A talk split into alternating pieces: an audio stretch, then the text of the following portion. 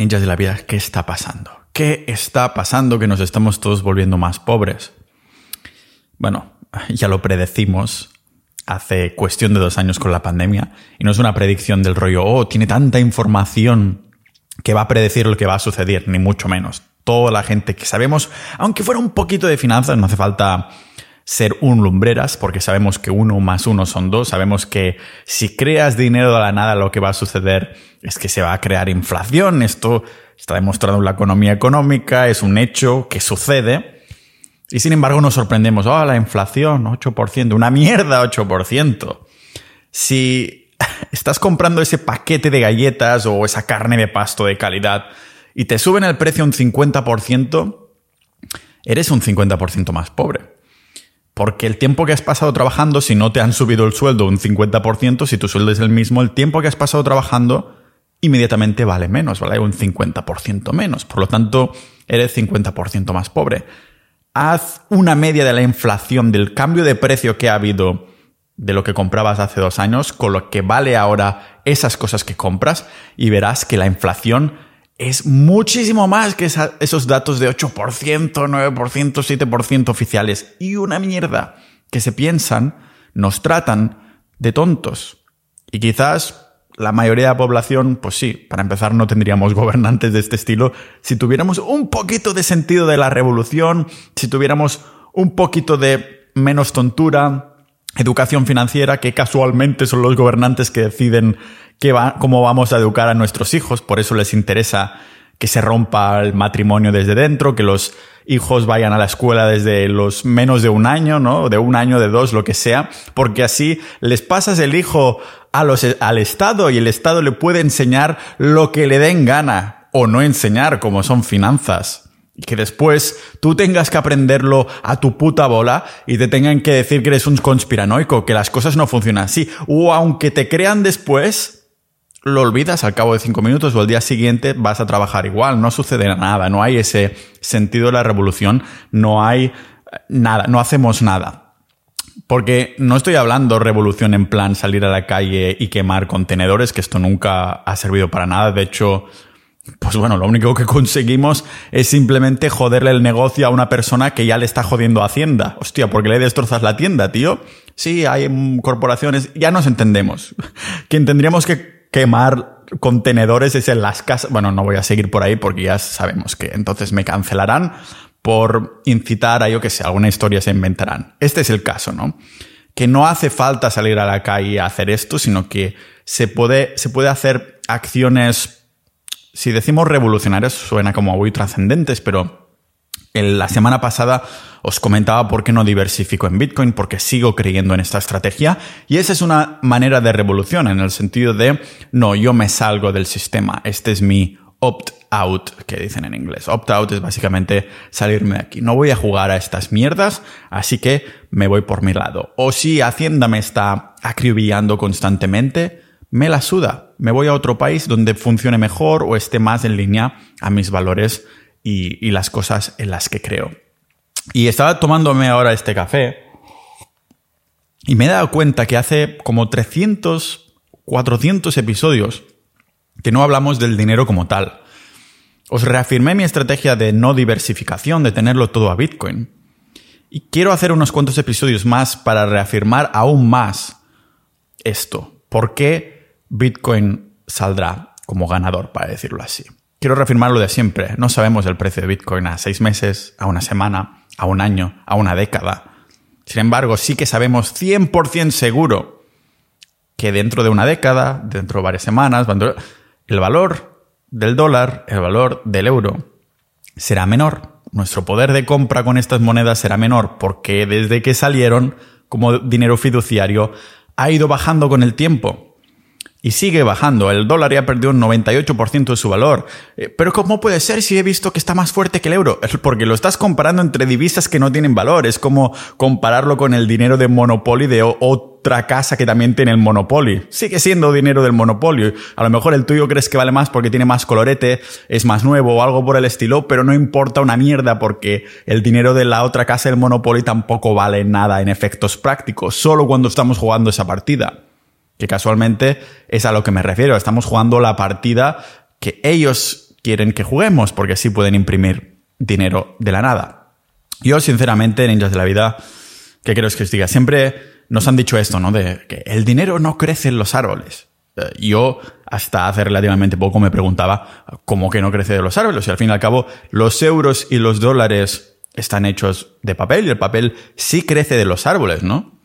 Nunca había querido dedicar energía, ¿vale? A responder esta pregunta hasta que en plena crisis de la pandemia muchos nos empezamos a plantear qué estaba sucediendo. Vimos cómo la Reserva Federal de Estados Unidos imprimió de la nada 3 trillones de dólares, billones en español, para inyectarlos en una economía. Y como nosotros los le vamos besando el culo a los americanos, yo creo en el capitalismo, soy liberal, creo en el capitalismo, pero hay muchas maneras de hacer las cosas. ¿Y qué queréis que os diga? Si un sistema que funciona lo prostituyes, pues lógicamente que va a salir mal. Es lo que tiene, en este caso, Bitcoin es lo más capitalista que hay. Lo que pasa es que no deja que se prostituya por el control de otros, por el poder humano. Cuando tenemos poder siempre tendemos a corromperlo. Por eso le besamos el culo ahí a los americanos y el Banco Central Europeo no se quedó atrás, dándole también a la maquinita y creando por arte de magia, pues 700 mil millones para que se repartieran en la economía y en los mercados. Decimos básicamente lo mismo, vamos a sacar dinero. O sea, pensémoslo fríamente. Nos encontramos en una plena crisis y una institución que nadie ha votado, porque los bancos centrales no somos nosotros que votamos quién está delante de los bancos centrales. De hecho, ni siquiera votamos que existieran los bancos centrales. Esa institución que nadie ha votado se pone delante de su ordenador, pone un número en la pantallita, en una pantallita, pulsa un botón y ¡puf! Ya tenemos dinero. No pasa nada, gente, que sí, crisis, no pasa nada. Dinero para todo el mundo sin trabajarlo, venga. Es normal entonces que mi pregunta en ese entonces, de que si el dinero crecía en los árboles, se transformara en entonces, si el dinero no sale de los árboles, sale de los ordenadores. No es tan sencillo de contestar con un rotundo sí o un rotundo no, pero hoy vamos a aprender, este es el episodio que quería remasterizar, de cómo romper con este sistema, ya lo sabemos cómo hacerlo, pero ¿cómo se responde a este enigma? ¿Por qué querríamos contestar algo así a la pregunta de si el dinero sale de los ordenadores y ya está en primera instancia? Bueno, pasamos la mayor parte de nuestra vida adulta al menos trabajando, intercambiando nuestro tiempo por dinero, pero después intercambiarlo por más tiempo, es decir, trabajas toda tu vida adulta para, conseguir dinero y después este dinero una vez lo tienes acumulado, decides cambiarlo por más tiempo. ¿Cómo? Cuando ya no dejas, cuando ya dejas de trabajar y decides usar todo ese dinero acumulado para pagarte, para costearte la vida en los años que te quedan de vida. Pagar servicios y productos a posteriori que, o sea, para que de alguna manera no tengas que producirlos tú mismo, lógicamente. O sea, que utilizamos el dinero para almacenar y encapsular nuestra energía vital en esencia. Precisamente porque el uso del dinero está tan ligado a nuestro tiempo y vida, os voy a pedir que lleguéis al final de lo que vamos a ver hoy aquí en este podcast multipotencial de Pau Ninja.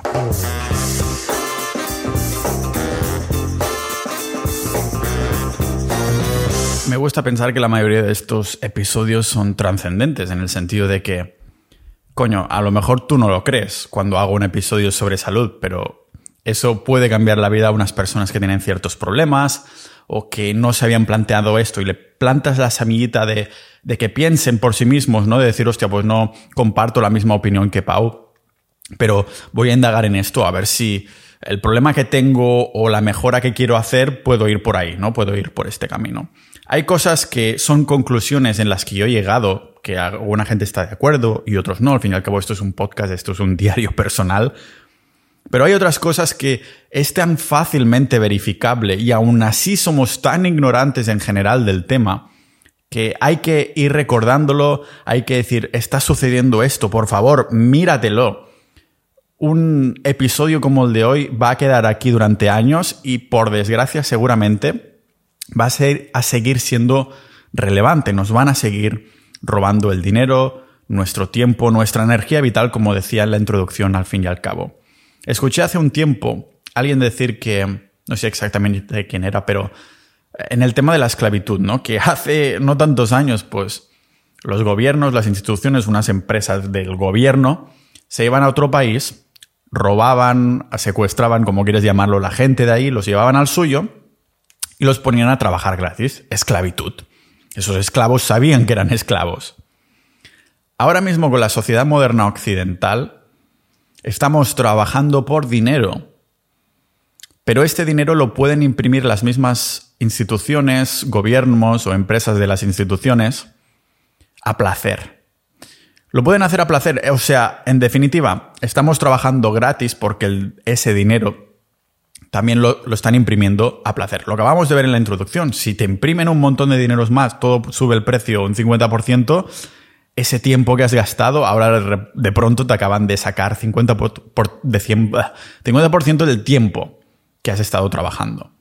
Es esclavitud con pasos extras. Es esclavitud sutil. Y, utilizar la palabra esclavitud parece casi un insulto a los esclavos de verdad, entre comillas, pero es como que somos 80% esclavos. Porque, bueno, crees que tienes esa, como dicen en inglés, ese free will, la libertad de hacer lo que quieras, vas a trabajar en el trabajo que tú quieres y todo eso, pero lo estás haciendo con un dinero que es ilimitado porque se imprime a placer. Así que tengo que agradecer a las personas que hacen posible estos episodios que es Sociedad.ninja. Dentro de Sociedad Ninja precisamente comentamos estas cosas. Tenemos canales de conspiraciones, de actualidad. Muchas veces no sabemos si algo de actualidad va a conspiraciones o conspiraciones va a actualidad y no es casualidad. Me ha salido una rima y todo de lo guay que queda y de lo hilado que queda. Pero ya me entendéis. La gracia del multipotencial, del ninja de la vida, del culo de mal asiento, las personas que no podemos ser especialistas de un tema porque nos interesan mucho, es que vemos que en muchos temas distintos que nos interesan, cuando empiezas a hacer un, poquito más de ser un poquito más avanzado, quieres ser un poco polímata como Leonardo da Vinci, tener especialidad en muchos temas, pasar ese umbral de las 10.000 horas, es que te das cuenta que hay mentiras del sistema, que hay información que siguen el mismo tipo de mecanismo, que nos lleva a un mismo sitio. Hay sinergias en estos varios temas, hay como un, un patrón que se sigue para llevarnos a pensar de cierta manera, ya sea en salud, en las finanzas. Es como, sabemos de buenas a primeras que nos han mentido con las pensiones, con las finanzas, con un montón de temas más. ¿Por qué la mayoría de cargos públicos no están vacunados? No lo sé, tío. claro, nos mienten en todo lo demás, pero en la salud es imposible que nos mientan con esto.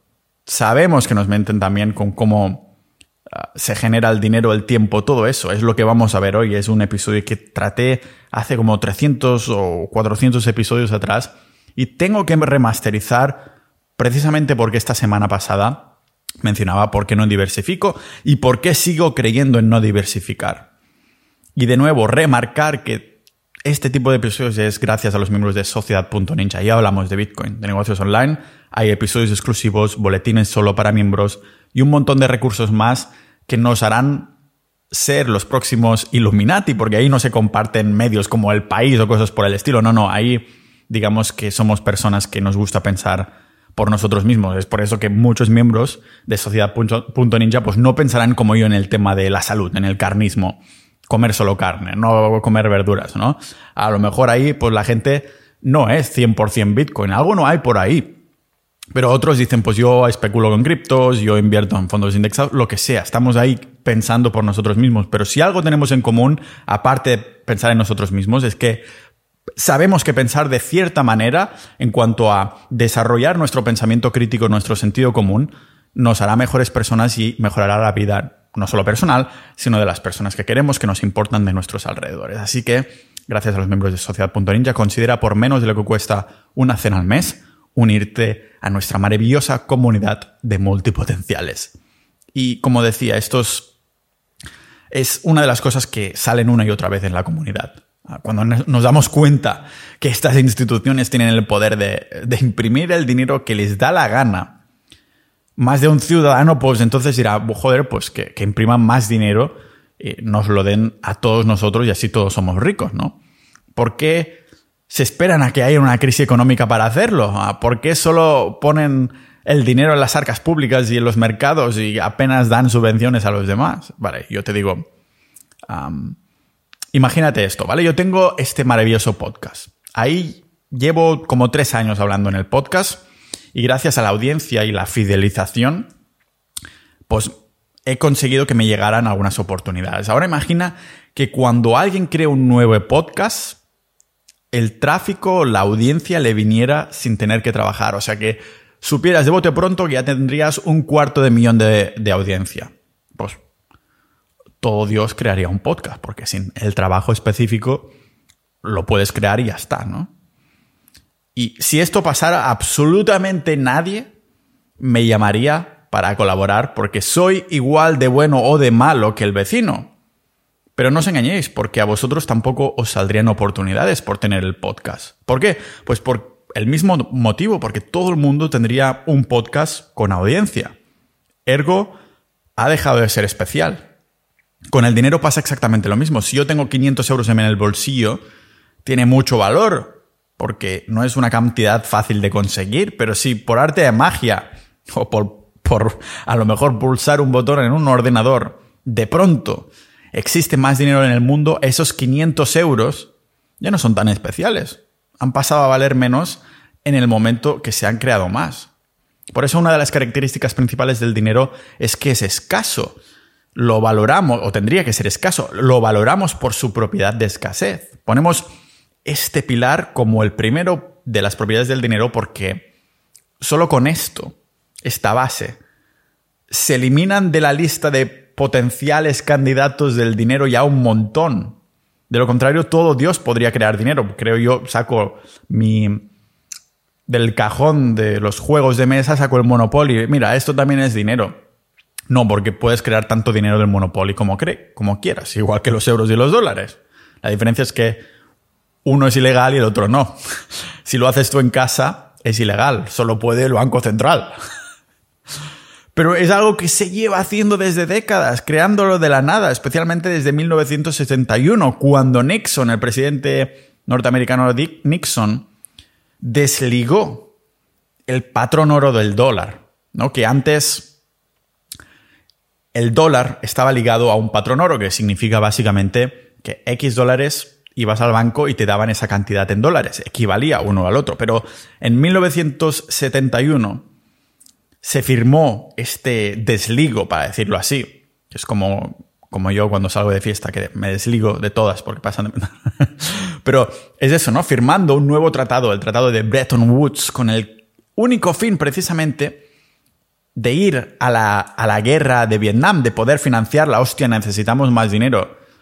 Pues sabes que esto de que el dólar igual a X cantidad de oro ya no me parece tan bien, porque si lo desligamos, puedo imprimir tanto dinero como quiera, pagar a las tropas, pagar el armamento y ganar la guerra de Vietnam. Lo que pasa es que perdieron la guerra de Vietnam Estados Unidos, aún con su dinero infinito. Es verdad que los ciudadanos de a pie lo tenemos difícil, sí, pero pensad que mientras terceros, como los gobiernos o estados en este caso, puedan mandar a crear tanto dinero como quieran, esta propiedad de la escasez no se cumple. He visto webs incluso de las propias reservas federales y bancos centrales donde publican artículos de explicación de la propiedad del dinero.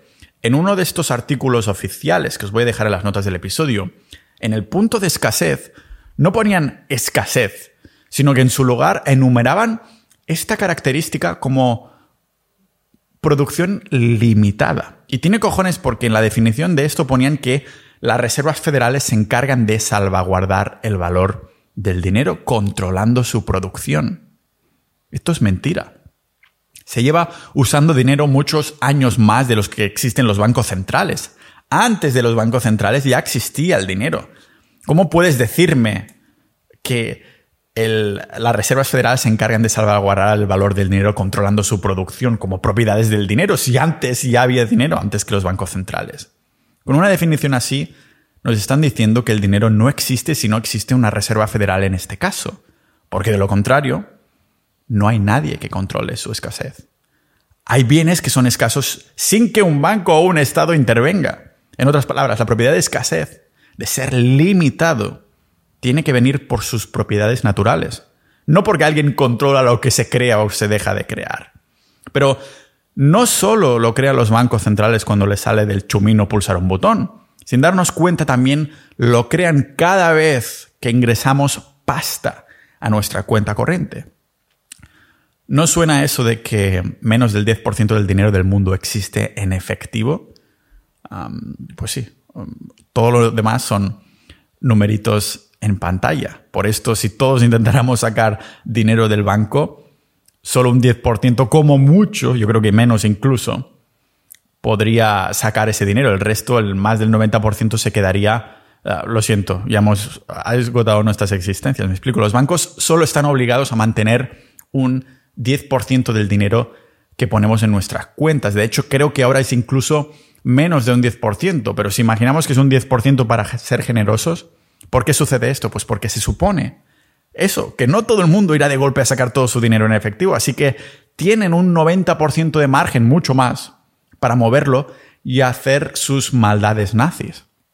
A grosso modo, funciona de la siguiente manera y vamos a hacer un episodio más adelante sobre esto, ¿vale? Vamos al banco a ingresar mil euros. Nos lo ponen en nuestra cuenta corriente, pero ellos solo están obligados a mantener un 10%. En este caso serán que solo están obligados a mantener 100 euros de estos mil euros que nosotros ingresamos. En nuestra cuenta vemos que sí, vemos la libreta, si fueras un señor jubilado o en tu pantalla, tu aplicación móvil, y vemos mil euros ingresados. Pero la realidad es que de pronto se crean 900 euros ficticios. Porque sí. Que no es que precisamente se vayan a usar para crear polvo en los libros contables, ni muchísimo menos. Se usarán para dejárselo a clientes que piden préstamos, invertirlo o lo que sea. O sea, se acaban de crear 900 euros ficticios, porque sí. Estos clientes que han pedido pasta para comprarse su casa, lo que sea, a cambio de un interés, o sea, sí, sí, se les cobra interés de un dinero que acaban de crear de la nada. Pues compran un producto o servicio estos clientes y cuando el vendedor vaya a depositar lo que ha ganado de este cliente en el banco, ¡puf! Se han vuelto a crear el 90% de este dinero de la nada. Pero tiene gracia la cosa porque este porcentaje de hace años, como os decía, es incluso menor que un, que un 10%. Desde marzo de 1971, la Reserva Federal de Estados Unidos dictaminó que ahora ese 10%, en realidad en Estados Unidos creo que era un 6%, pues ahora pasaría a ser un 0%. Pero el porcentaje específico de lo que tienen que mantener de verdad o algo así, no importa, porque los bancos no están obligados a tener la totalidad de todo el dinero. Esto es lo único que nos debe importar, que pueden imprimir lo que quieran y que no están obligados a tener nada en efectivo. Estamos sumergidos en una estafa, en una espiral de creación de números infinita digna de, de que eso, la tachemos de estafa, la tachemos de timo, de esquema Ponzi. Por esto, me hace gracia ver estas querreías contra estafas piramidales, pero nadie se, se querreía de un sistema que crea no dineros, sino que crea divisa ilimitada y que funciona exactamente igual que estos negocios ilegítimos que vemos por ahí. Ah, de hecho, la definición de estafa piramidal se alinea bastante con esto. Ah, voy a leerlo, ¿vale? Dice, el delito de estafa piramidal es aquel delito cometido por el que con ánimo de lucro, utilizando, engañando bastante, uh, bastante producen error en un número indeterminado de personas, de tal forma que cada víctima se, es engañada en cascada. Es la definición del sistema del dinero que tenemos actualmente. Pero claro, algunos dirán, no pasa nada, porque como la mayoría de veces pagamos de forma digital, no irá todo el mundo a sacar su pasta de golpe, ¿no? Es precisamente lo que quieren ahora los gobiernos, hacerlo todo digital. En teoría no, hasta que sucede, ¿no? Por ejemplo, que se lo digan a la Argentina de 2001, cuando la restricción de sacar efectivo duró un año entero. Normal que, sintiéndose enjaulados, pues bautizaran esa restricción del Estado como corralito. Y es que los ciudadanos no somos tontos del todo. Si pensamos que se viene una gorda, pues nos olemos la tostada y queremos nuestros ahorros cerca, pero si todos quisiéramos sacar nuestro dinero a la vez del Estado y los bancos saben que se destaparía, sería mucho más claro este entramado que todos aceptamos como normal, aunque actualmente parece como que nos da igual, no, lo acabo de entender. Y por esto la agenda es crear estas criptomonedas controladas por el Estado, estas, este euro digital. El euro ya es digital, coño. Por eso no podemos ir a sacar el efectivo todos en masa. Es que no nos damos cuenta. Lo que van a hacer con este nuevo euro digital es que van a poder, van a poder saber y controlar lo que hacemos, la gasolina que, que has gastado, ah, que has comprado, que has dejado de comprar, cuándo lo has hecho, a qué hora y todo eso. Es lo que tiene dar el poder a terceros. Nos descargamos de responsabilidad, pero a cambio, cuando traspasamos esta responsabilidad a otro, también le estamos dando el poder de hacer con nuestra responsabilidad, nuestro dinero, lo que les plazca. ¿Los podemos culpar a ello? ¿O, es culpa nuestra por ceder este poder? Pues ambos, ¿no? Es culpa nuestra principalmente porque estamos cediendo este poder, porque todo el mundo lo está haciendo. Pero los, euros y los dólares no solo están entre la espada y la pared en la propiedad de escasez. Sí, solo con las propiedades de escasez ya estamos viendo que nos están timando, que nos están robando, que nos están controlando cada vez más, no es lo único. Porque otra de las características del dinero es que sea durable. Y ni los tulipanes ni el papel se puede conservar por largos periodos de tiempo. Pero aquí es cuando aparecen de nuevo las instituciones a salvarnos sin que se lo hayamos pedido. Siempre podemos ir a un, bar, un banco, ¿no? A intercambiar un billete dañado. Y esto es cierto que da cierta mm, tranquilidad en caso de que le pase algo a nuestros preciados billetes. Al otro, bueno, el otro día, no, hace como 3, 4 años me acuerdo que tenía que poner una ex mía me dio un billete de 100 euros, lo tuve que poner en la máquina, el ATM, ¿no? el cajero. Me lo chupó mal, no sé si porque no está acostumbrada a que le ingresen dineros de... Estoy hablando de la máquina, ¿eh? no de mi ex. Y me chupó mal el billete y lo destrozó. Entré en el banco mismo, me lo cambiaron por otro, tranquilidad en absoluta. Pero es que en verdad podríamos tener un dinero que no fuera papel y no se rompiera, porque ese dinero no es auténtico precisamente porque no tiene la propiedad de escasez y porque no es durable. Me lo destrozó la máquina. Esta es un miraje. Es una ilusión a un problema que no tendríamos en primera instancia si utilizáramos un dinero que tiene estas propiedades de una forma indiscutible. No es una propiedad orgánica del papel que sea durable. Hay una intervención Así que al igual que la escasez, no le podemos dar el tic al dinero que usamos en nuestro día a día. Eso no es dinero, es divisa, no es ni, ni escaso ni es durable. Y al igual que los días, que se pueden dividir en unidades de tiempo cada vez más pequeñas, los minutos, los segundos, los cuartos de hora, pues pasa lo mismo con la siguiente propiedad del dinero real. Dinero real, y es que sea divisible.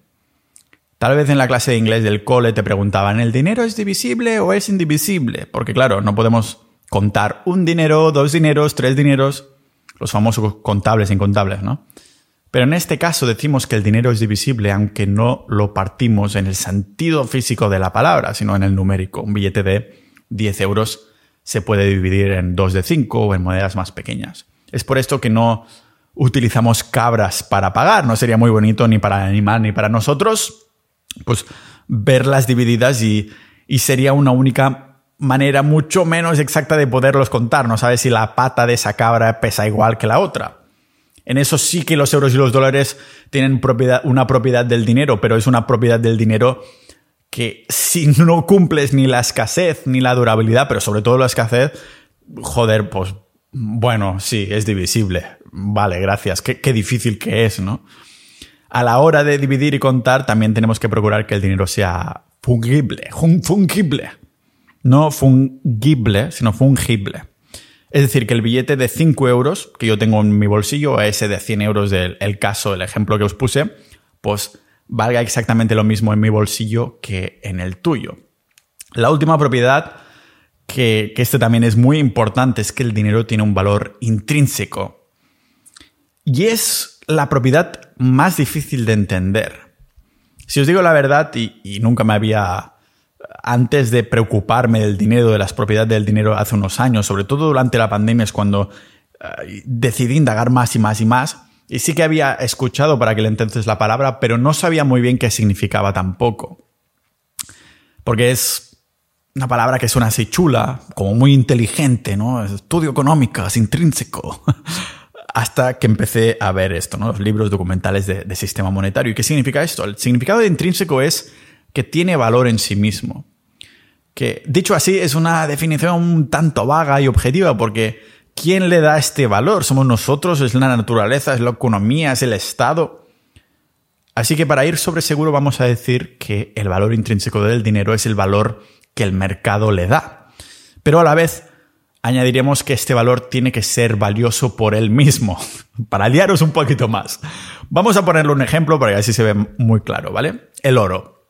Valorar el oro por su valor intrínseco significa valorarlo porque por lo que este oro vale como metal, como dinero y como medio de intercambio, no por lo que vale en euros, los gramos que estamos eh, tradeando. Los gramos de oro que estamos vendiendo, comprando, no nos importa lo que vale en euros, nos importa lo que vale por él mismo. Si los euros no estuvieran en la ecuación. Me refiero que si tenemos un lingote en nuestras manos, como yo tuve, ya hice un episodio también hace 50 episodios que os comenté porque nunca más voy a comprar oro. Vendí unos lingotes, la peor experiencia de mi vida. Una semana entera con diarreas porque los de Seur cualquier otra empresa de transporte hubiera pasado lo mismo. Quizá me perdieron la mitad de estos lingotes sin que fuera mi culpa. Simplemente lo perdieron porque sí. Pero escuchar ese episodio que se llama No volveré a comprar oro nunca más o algo así, si os interesa la experiencia y por qué no creo en el oro con una economía digital en la que estamos. Pero en este ejemplo se ve, ¿no? Si tenemos los oros como era mi caso y lo quise vender, podemos hacer cálculos mentales ¿no? de lo que vale en otra divisa, pero lo valoramos por eso que estamos sujetando en esas manos. Esta propiedad es más difícil de interiorizar, bajo mi punto de vista, pero se ve claramente cuando vamos al, al mercado del pueblo y compramos una manzana. Solo nos ha preocupado el valor en euros de esa manzana cuando la hemos comprado. ¿Cuánto vale esta manzana? ¿Vale X euros al kilo? Vale, te la compro pero cuando ya la tenemos en las manos, ya no pensamos en lo que nos ha costado esa, manzana. Vamos a utilizar los kiwis porque en la sociedad ninja tenemos la moneda kiwi. Precisamente viene a raíz de estos episodios en las que es nuestra moneda dentro de la comunidad. Si ofreces valor ahí, te damos kiwis y con eso puedes obtener recursos. El caso es que cuando tenemos ese kiwi que hemos comprado en el mercado, no estamos pensando ya en cuánto cuesta el kiwi. Lo hemos comprado precisamente porque queremos comérnoslo. O sea que cuando hemos hecho el intercambio, tenemos ese kiwi peludo en las manos y, ya no pensamos en los euros. A lo mejor yo creo que te has olvidado al cabo de media hora si aún no te lo has comido. Estamos pensando en el valor que tiene ese kiwi por él mismo, en cuánto nos hace salivar, por las ganas que tenemos de comernos el kiwi, por lo sano que puede, er, puede ser, por la vitamina C y por mm, como preentrenamiento. Este es el valor intrínseco del kiwi. Como veis, las características del dinero, mm, digamos que no son pocas, son unas cuantas, las hemos nombrado rápido, pero por cuánto he indagado en cada uno de estos puntos ya podéis ver cuántos se cumplen en el dinero que utilizamos hoy en día y por qué es un dinero falso y, sobre todo cuáles son al menos los más importantes. Se tienen que cumplir todos, pero hay algunos que son indiscutiblemente indiscutibles y no pueden ser sujetos a, bueno, lo cumple un, un poquito. No. Sobre todo el tema de la escasez, de ser intrínseco.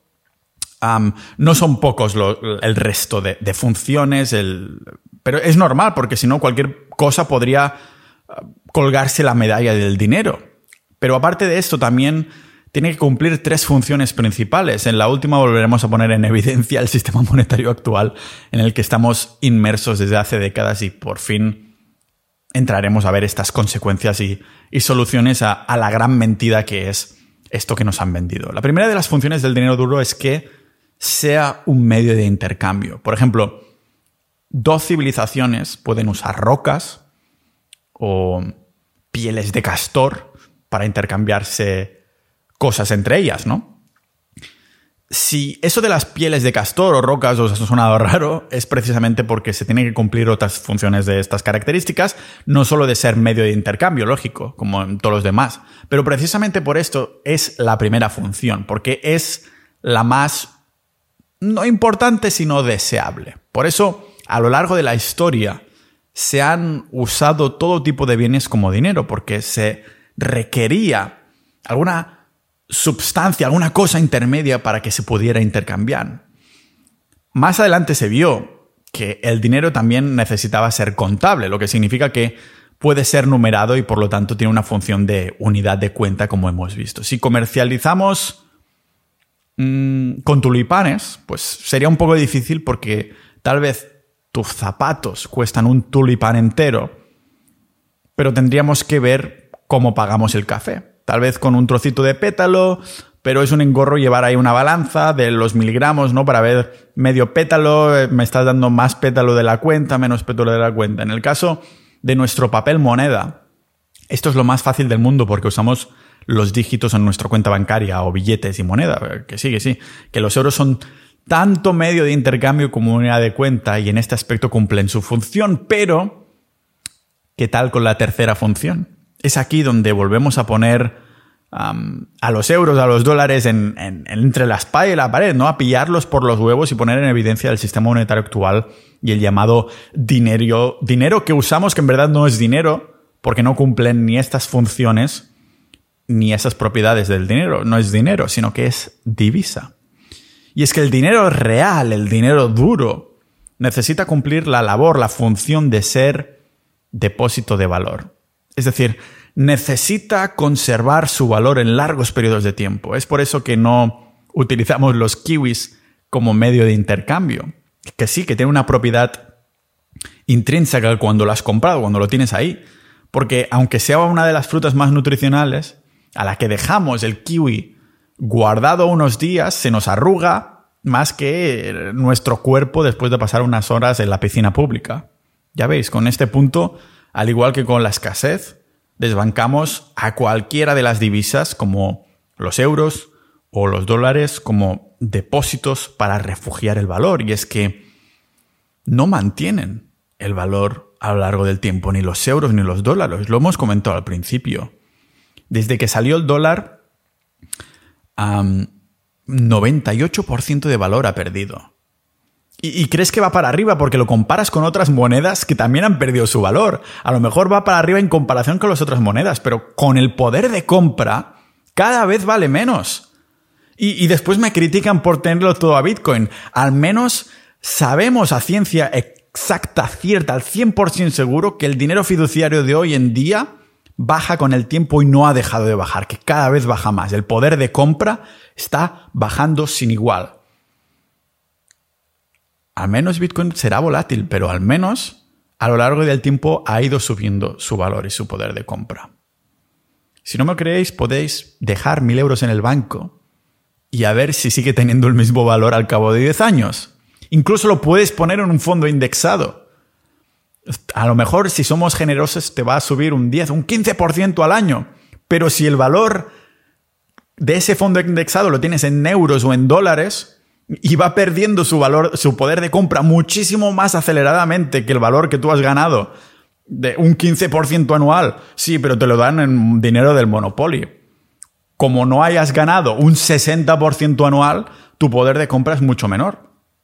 Es verdad que seguiremos viendo el número 1000 en nuestra cuenta corriente si dejamos ahí 1000 euros.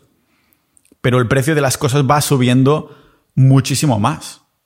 Es lo que llamamos no solo inflación, porque la inflación sí es el precio de las cosas, pues el poder de compra de lo que estoy hablando. La inflación te dicen que ha subido un 8%, pero si las cosas de los productos del día a día que has comprado ahora te valen un 40, 50 o 60% más, nos están colando gato por liebre.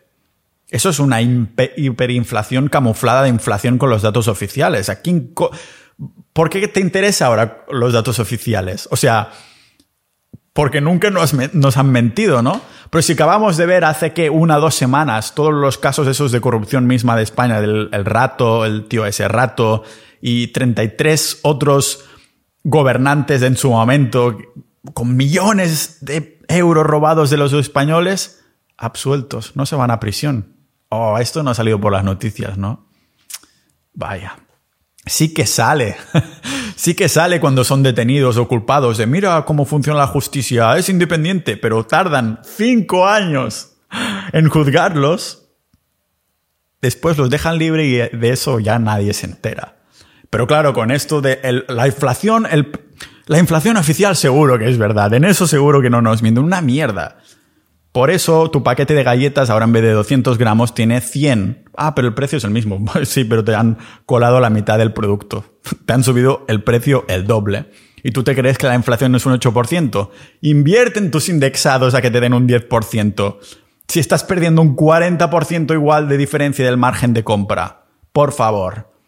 Ah, no, pero Bitcoin es volátil. Es, es el precio a pagar de algo nuevo. Me da igual. Quizás Bitcoin va a reventar en un futuro y se va a puto cero. ¿Quién sabe? Lo que sé 100% seguro es que el poder de compra ha bajado un 98%. El euro mismo desde que salió, que fue 1999, 2001, algo por el estilo, los dos primeros años ya bajó un 15% de su valor. No estoy hablando en comparación con las otras divisas, estoy hablando del poder de compra en él solo. Por eso nuestros padres y abuelos siempre nos han dicho, eso en mi época, el cine costaba 30 céntimos. Y podría ser que nosotros también tengamos que decir algo similar, bueno, seguro lo vamos a decir, ¿no? A nuestros descendientes. Sí, en mi época el cine costaba 5 euros, ahora cuesta 50 euros y el sueldo es casi el mismo.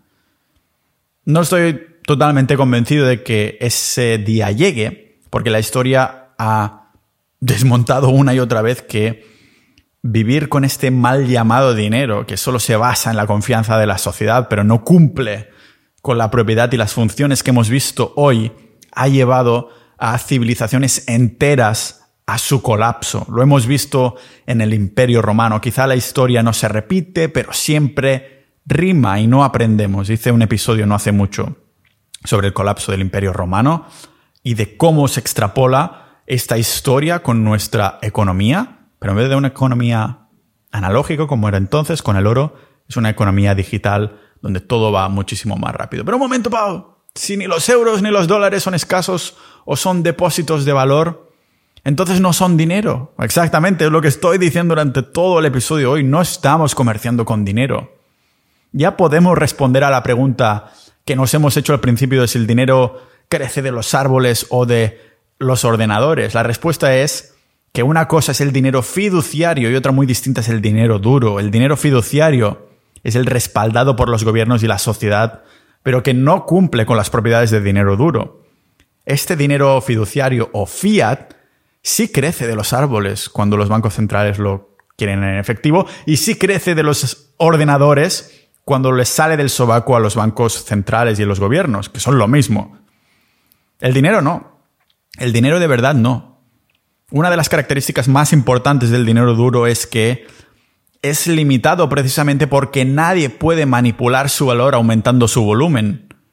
Si os fijáis, si bajamos a, si nos vamos a Croacia, que ya he estado yo ahí tres o cuatro veces viviendo, y vamos al aeropuerto diciendo que queremos cambiar euros por cunas croatas, no vamos a una ventanilla de cambio de dinero, vamos a una empresa de cambio de divisa. Así que respondemos, el dinero duro de verdad no crece en los árboles ni en los ordenadores, pero el dinero fiduciario sí. Llegamos a un punto donde creo que podemos dejar de llamar a los euros y a los dólares dinero y usar el nombre de lo que realmente son. Dinero fiduciario o dinero fiat, divisa, papel moneda. La gran mentira del dinero es que no estamos usando dinero. No lo estamos usando para intercambiar bienes y servicios. Estamos usando una especie de dinero del monopolio que se puede crear de la nada y va perdiendo valor con el tiempo. Lo veremos más adelante, voy a hacer otro episodio indagando más en el tema de los bancos, pero ese dinero del monopolio es un dinero, es como un papel que pone el banco te debe 50 euros. Es el responsable, este dinero fiduciario es el responsable que dentro de nuestras mentes creemos que necesitamos invertir nuestros ahorros para que no pierda valor, para batir a una inflación cuando en verdad deberíamos batir el poder de compra que estamos perdiendo. No es bueno tener mucho dinero en el banco porque el precio de las cosas va subiendo año tras año, eso lo sabemos, y por lo tanto el poder de compra con la misma liquidez se va reduciendo anualmente. Así que el sistema monetario actual castiga al ahorrador y premia al inversor y aún así está mintiendo al inversor y al ahorrador. A ambos les está diciendo que sí, si tú inviertes en todos estos productos estas empresas, toma un 15% anual si somos generosos con tus indexados, pero vas a poder comprar un 40 o un 50% menos de todas las cosas. ¿Te crees que estás ganando, que estás ganando a, a la inflación? Quizás la oficial sí, pero la extraoficial ni muchísimo menos. Aquellos que como yo solo queríamos ahorrar, nos vemos arrastrados a meter dinero en el mercado, en la bolsa, en invertir en empresas de todo el mundo, a inyectar dinero en eso que para nuestros ahorros como mínimo batan un 3% anual. 8% ahora tiene que ser y aún así solo batas la inflación, no la pérdida del poder de compra. Los ahorradores están ahí inyectando ese dinero al sistema, de vuelta de donde ha venido, y se convierten automáticamente en inversores que están siguiendo a los tiburones. Son como esos peces que están ahí rascando. Ya sabéis que yo mismo había invertido en indexados durante largos periodos de tiempo, durante muchos años. Y no me malinterpretéis, sigo pensando que era una estrategia ganadora, pero solo si jugamos bajo las reglas del juego de este sistema monetario al que nos hemos estado regidos durante las últimas décadas. Si hacemos el zoom out, la perspectiva de pájaro, no de paloma, sino de águila, nos, alejamos más y más. Nos damos cuenta de algo, ¿el qué? Pues que la historia ha demostrado que con el dinero de dinero duro de verdad, como el oro en su época, virtualmente no había inflación. Ahora sí hay mucha más inflación del oro, porque cada vez hay más mineros ahí dándole, ¿no? Han descubierto un, uh, asteroide con no sé cuántos trillones de, oro. Que vemos que las más de 50 culturas y sociedades en el pasado han usado dinero fiduciario. Esas culturas, todas, sin excepción, han terminado colapsando por no utilizar dinero duro. Es como el socialismo, comunismo. A nivel teórico suena muy bonito si te lo explican con buenas palabras, pero si de las más de 40 veces que se ha intentado también ha fallado, es un buen indicador de que hay que mirar solo con otros ojos. En el caso del sistema monetario actual es lo mismo. Ya se ha vivido, ya se ha intentado vivir con dinero fiduciario decenas de veces. Desde la época de los romanos, recortando ahí pedacitos de las monedas de oro de sus ciudadanos para crear monedas y poder pagar así más guerras del imperio, creando sin saber, ah, no sabían que estaban creando una inflación desmesurada, que les iba a volver multiplicado como un boomerang. Pasando ahora también por la impresión de dinero en las guerras mundiales para financiar proyectos militares, ¿no? Llegando incluso a casos extremos como actuales como Venezuela o Argentina. Vamos en el mismo paso, porque aunque oficialmente los datos, ya os digo, sean del 8% de inflación y una puta mierda, son mucho más. Nuestra civilización parece tener ¿no? unos cimientos más sólidos hasta... Creemos que somos la última civilización siempre, que siempre sabemos más que nuestros ancestros hasta que ves la cantidad de dinero que se ha imprimido en poco tiempo. Como nuestros predecesores, pues podemos seguir décadas o hasta algún siglo si me apañas mucho con, con este sistema, pero la historia nos asegura, nos enseña que repetiremos el mismo plato para cenar, que la historia quizás a veces se repite, a veces rima, pero no se puede obviar, porque como más tiempo pasa, más nos olvidamos de los detalles, más nos olvidamos de cómo funcionan las cosas o cómo han funcionado las cosas y terminados, terminamos todos más pobre a costa del el 1% del 1%. Por esto yo he decidido hacer el opt-out y por esto hace pocos episodios, de hecho lo hice en el episodio 412, os explicaba por qué lo tengo todo a Bitcoin y no diversifico, porque para mí puedes tener toda la diversificación que quieras, pero para mí no es diversificar, lo tienes 100% en tu sistema monetario actual. Yo tengo 100% en Bitcoin. Quién sabe qué va a hacer, pero para mí sin duda es una mejor opción que esta mierda de partida del Monopoly manipulada. Así que muchas gracias por escuchar hasta aquí. Como siempre, nos vemos en el próximo episodio de este podcast multipotencial de Pau Ninja.